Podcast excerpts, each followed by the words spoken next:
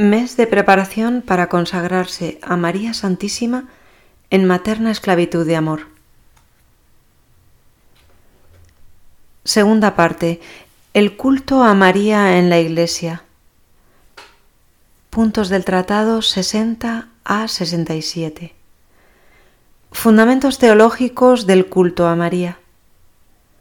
San Luis María, después de haber hablado de la necesidad de la devoción a la Santísima Virgen, y antes de empezar a explicar en qué consiste, presenta unas verdades que iluminan esta grande y sólida devoción. Primera verdad. Jesucristo, nuestro Salvador, verdadero Dios y verdadero hombre, debe ser el fin último de todas nuestras devociones. De lo contrario sería una devoción falsa y engañosa, ya que Jesucristo es el alfa y el omega. Apocalipsis 1.8. El principio y el fin. Apocalipsis 21.6. De todas las cosas. Además, no hay bajo el cielo otro nombre dado a los hombres por el que nosotros debamos salvarnos. Hechos 4.12. El mismo Jesús nos dice que cuando el sarmiento no está unido a la vid, se seca y solo sirve para ser arrojado en el fuego. Juan 15.6. Si en cambio estamos en Jesús y Jesús en nosotros, no debemos temer nada. Si pues establecemos una sólida devoción con la Santísima Virgen, es solamente para establecer más perfectamente la devoción a Jesús, siguiendo un medio fácil y seguro para encontrarlo. Si la devoción a María nos alejara de Jesús, habría que rechazarla como una ilusión diabólica. Esta devoción nos es necesaria para hallar perfectamente a Jesucristo, amarlo con ternura y servirlo con fidelidad.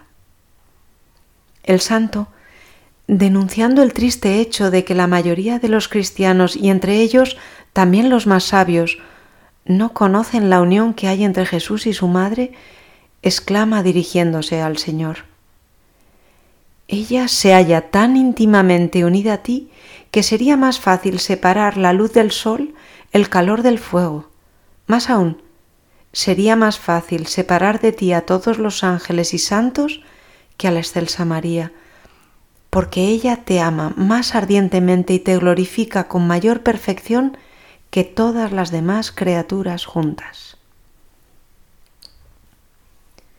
Muchos también entre los católicos creen que llevar a la gente hacia la devoción a María Santísima equivaldría a quitar algo a Jesús, pero San Luis María, refiriéndose a estos, dice que carecen de piedad y devoción tierna para con Jesucristo, porque no la tienen para con María.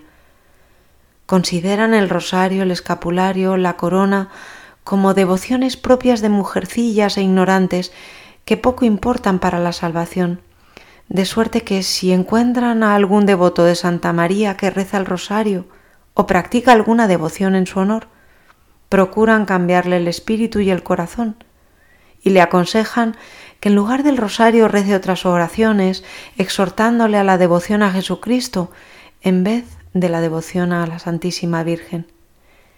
Finalmente termina con una fuerte advertencia. No pretenda obtener misericordia de Dios aquel que ofende a su Santa Madre. Prácticas de preparación. 1. Ponerse en la presencia de Dios. 2. Pedir la gracia de tener un gran deseo de ser grato a los ojos del Señor y de tener como fin único de mis elecciones fundamentales la vida eterna, sin dejarme seducir por el espíritu del mundo. 3. Lectura. ¿Cómo combatir el mundo? De Antonio Rollo Marín, Teología de la Perfección Cristiana. B. Segundo propósito. Reavivar la fe. La fe es la victoria que vence al mundo. 1 Juan 5:4. Iluminados por ella debemos oponer a las falsas máximas del mundo las palabras de Cristo.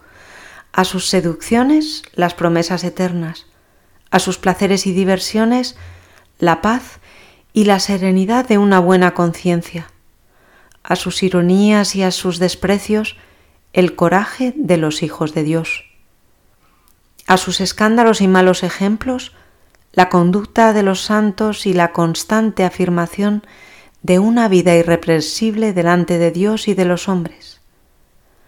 A la luz de esto podemos considerar dos textos bíblicos. El hombre natural no capta las cosas del Espíritu de Dios, son necedad para él y no las puede entender, pues sólo el Espíritu puede juzgarlas. 1 Corintios 2 al 14. La predicación de la cruz es una necedad para los que se pierden, pero para los que se salvan es fuerza de Dios. Y como el mundo mediante su propia sabiduría no conoció a Dios en su divina sabiduría, quiso Dios salvar a los creyentes mediante la necedad de la predicación. Primera carta a los Corintios, un, capítulo 1, 18 al 21. Rezamos las letanías de la humildad.